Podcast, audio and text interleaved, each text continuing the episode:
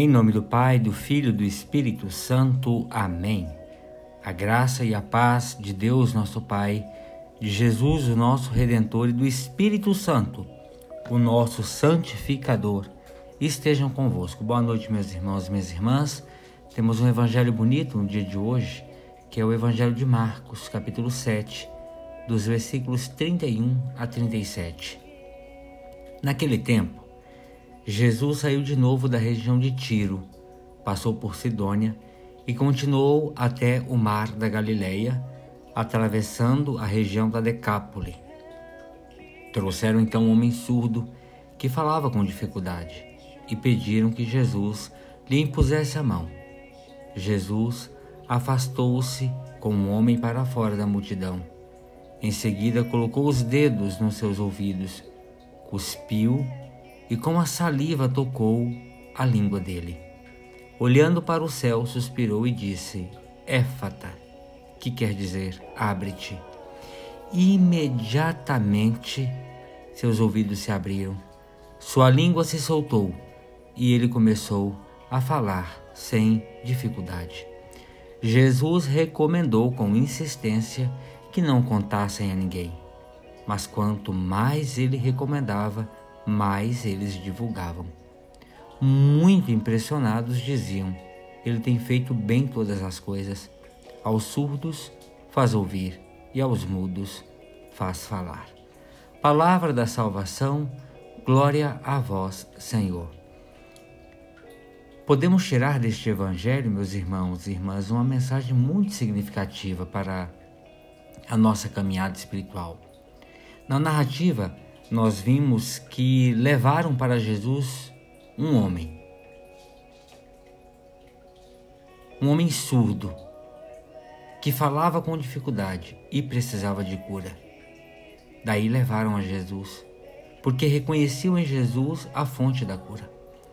O detalhe, veja, de que ele falava com dificuldade nos revela que ele não era surdo de nascença, mas por algum motivo ele já não escutava e não conseguia fazer uma boa comunicação.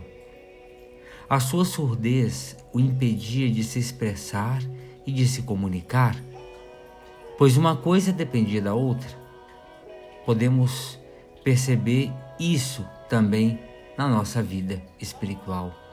Um coração surdo à voz de Deus é um coração que não sabe se expressar, não sabe contagiar, não sabe atrair as pessoas.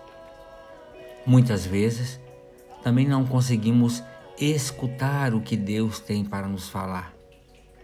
Não entendemos o que a Sua palavra nos revela.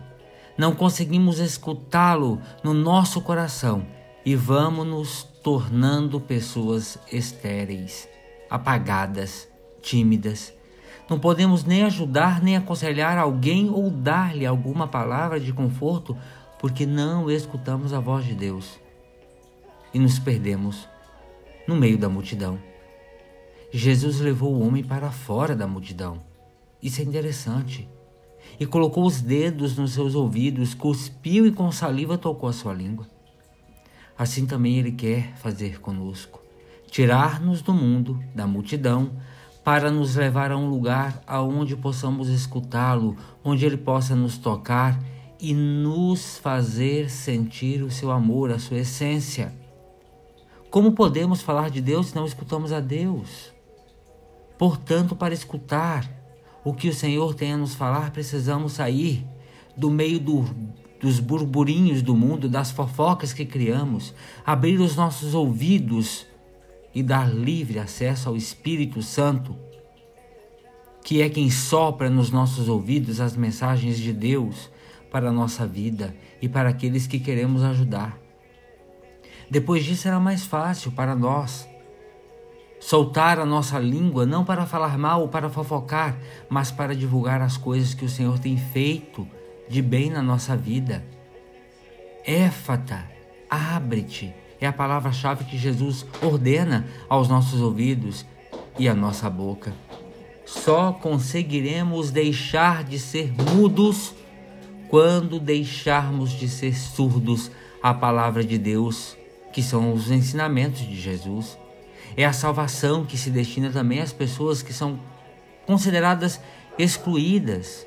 Os gestos que Jesus faz para realizar a cura podem nos parecer estranhos, mas eram gestos típicos dos tratamentos populares daquele povo e daquele tempo. Nós não podemos esquecer que se tratava de um homem surdo. Em todos os milagres, Jesus sempre conversava com a pessoa que iria ser curada.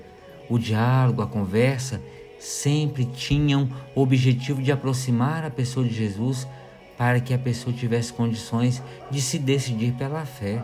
No caso do homem surdo, um diálogo seria impossível, a não ser através de gestos. A preocupação maior de Jesus, meus irmãos e irmãs, é o anúncio do amor de Deus. Porque toda pessoa que experimenta esse amor na vida deixa de sentir sofrimento com as limitações da vida terrena. Quem descobre e sente esse amor não sente mais tristeza pelas deficiências e dificuldades. Podemos perceber assim o caráter libertador do amor de Deus, que é manifestado em Jesus. Esse milagre é uma demonstração do que o amor de Deus é capaz de realizar na vida de uma pessoa, a superação de seus limites. Essa cura de Jesus quis mostrar que quem se aproxima de Deus através dele, quem busca sentir esse amor que ele veio anunciar, é capaz de suportar as dificuldades da vida, mesmo que alguma deficiência ou dificuldade ainda persista. A força desse amor é capaz de levar quem o experimenta a viver como se não tivesse limitação alguma. Na vida conhecemos pessoas que, apesar de viverem com certa dificuldade ou até portarem alguma deficiência física, não têm nisso impedimento para serem felizes e realizadas de muitas maneiras. Com Jesus é possível alcançar felicidade, independente de qual seja a situação de vida. Nele está a força de que precisamos. E essa cura do homem surdo e mudo serve também para lembrar que muitos, ou muitas vezes, é preciso pedir que Jesus abra nossos ouvidos, os ouvidos do Espírito, para que ouçamos Sua voz. Assim teremos coragem, alegria e capacidade de soltar nossas línguas para proclamar, para proclamar o amor de Deus e não para levar Deus aos nossos julgamentos. Porque, anunciando o amor de Deus, nós realmente anunciaremos que Ele é o Senhor da nossa vida. Meu irmão, minha irmã, você é alguém que escuta mais a multidão ou que sabe escutar mais a Deus? Será que curados e curadas da nossa surdez, da nossa mudez, Saberemos usar bem os nossos ouvidos e a nossa língua para proclamar e para ouvir o que é verdade e não as fofoquinhas do dia a dia?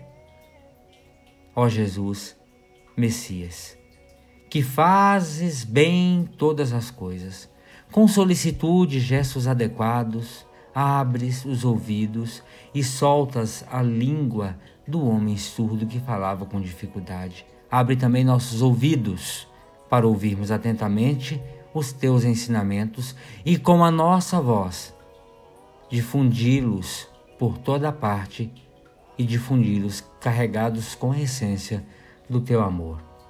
Ave Maria, cheia de graça, o Senhor é convosco.